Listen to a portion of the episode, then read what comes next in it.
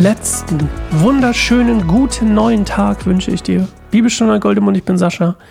Schön, dass du auch beim Epilog noch dabei bist. Psalm, Psalm 0, wenn man so will.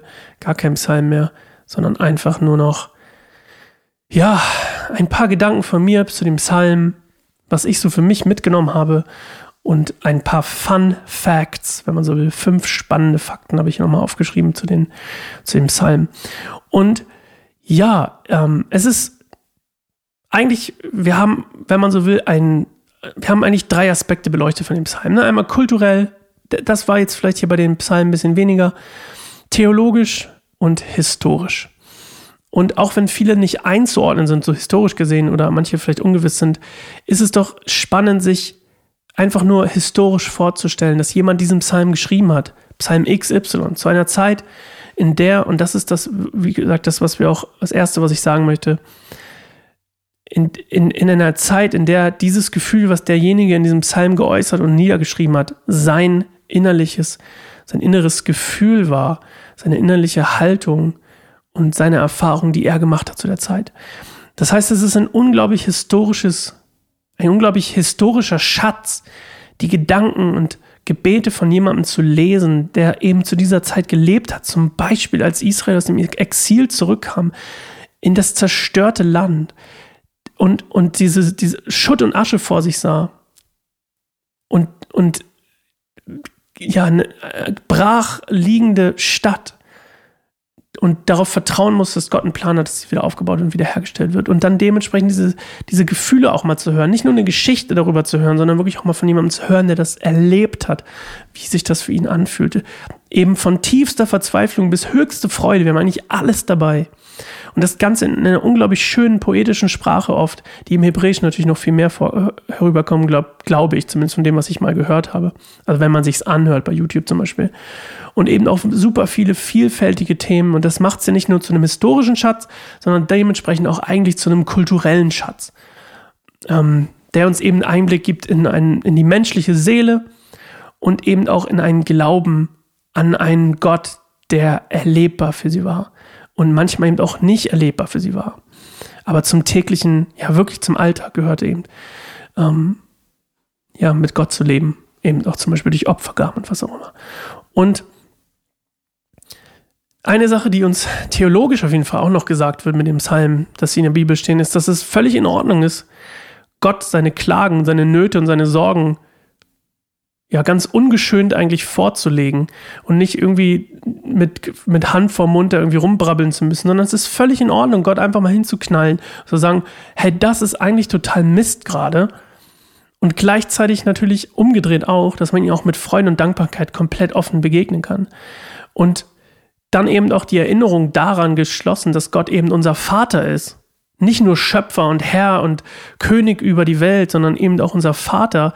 Und wenn ich habe auch Kinder und ich, ich finde es total schön, wenn meine Kinder mit ihren Sorgen und Nöten zu mir kommen und sich bei mir sicher fühlen. Ich glaube, das ist, was Gott uns, was Gott sich einfach von uns wünscht.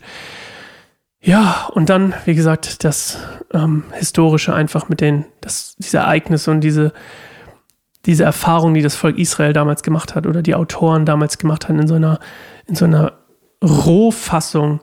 Und ähm, zum Beispiel von David oder eben, wie gesagt, die, die historisch, historisch gesehen nach der, was nach der babylonischen Gefangenschaft war und der Rückkehr aus dem Exil und die Herausforderungen, die damit in, mit, sich, mit sich einherging für das Volk Israel, die Sehnsucht nach Gott, nach seiner Hilfe, nach, nach seiner Erlösung.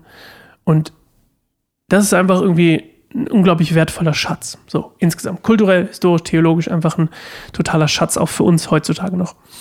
Und fünf Fakten, die ich mir aufgeschrieben habe, die quasi ähm, über die Psalme, wenn man einfach so will.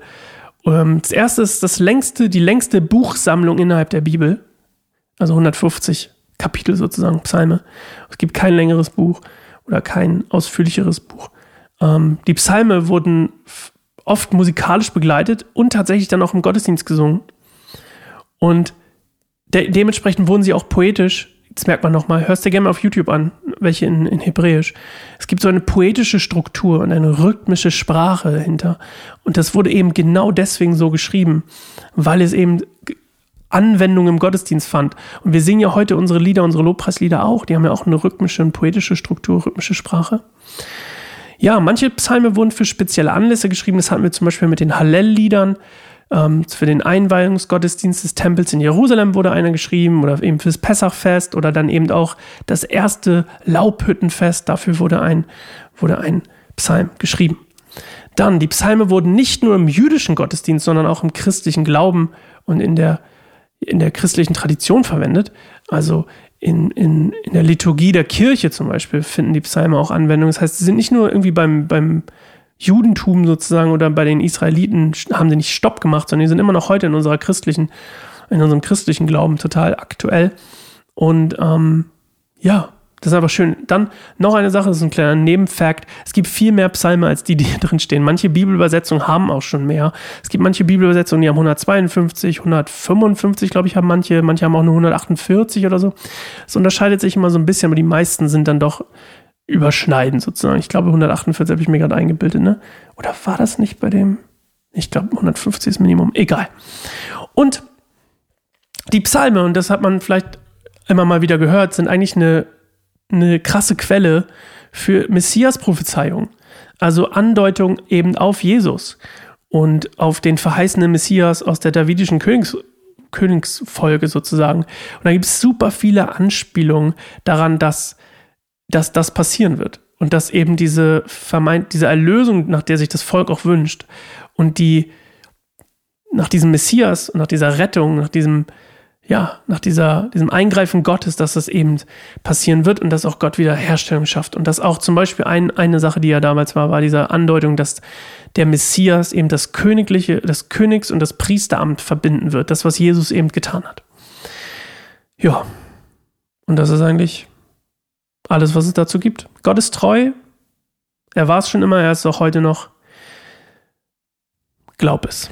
Lass dich drauf ein, vertrau der ganzen Sache mal. Und sei dir gewiss, Gott ist treu. Und ich danke dir erstmal nochmal dafür, was heißt erstmal, ich danke dir dafür, dass du mit mir hier durch die Psalme gegangen bist. Ähm, ich meine, ich hätte es auch ohne dich gemacht, aber ich freue mich trotzdem, dass du mit dabei warst. Und ich freue mich, ich habe mich sehr gefreut über manches Feedback, was ich bekommen habe. Ähm, ich, ganz besonders schön war, ich nenne lieber keinen Namen. Ich habe eine sehr, sehr schöne Nachricht bekommen, inklusive einem Patreon-Abonnement von jemandem, ähm, und ja, danke euch allen. Danke dir. Und äh, wir hören uns wieder. So, ich habe gar nicht mehr zu sagen. Ein bisschen sentimental. Ist ja auch irgendwie so eine Lebens-, hat auch eine gewisse so Routine und Kontinuität in meinem Leben gehabt, logischerweise, auch wenn ich jetzt irgendwie das so in, in, in, ähm, in Blöcken aufgenommen habe, war es doch irgendwie dieses Vorbereiten. Es war jetzt über die letzten Monate wirklich ein großer Teil meines, meines geistlichen Lebens, sich einfach vorzubereiten auf die Psalme und ähm, ja, die, die Zeit der Besinnlichkeit in Anführungszeichen mit Gott und Gottes Geist in mir zu connecten in der Zeit. Und ähm, ja, ich freue mich auf, darauf, wenn es weitergeht. Ähm, hoffentlich Ende des Jahres. Und danke dir auch dafür schon, dass du hoffentlich wieder mit einschaltest zur nächsten Staffel von Bibelstund. Halt Gold, Gold, ja, genau. Halt Gold im Mund. Hasta luego und bleibt gesegnet. Bis bald. Ciao.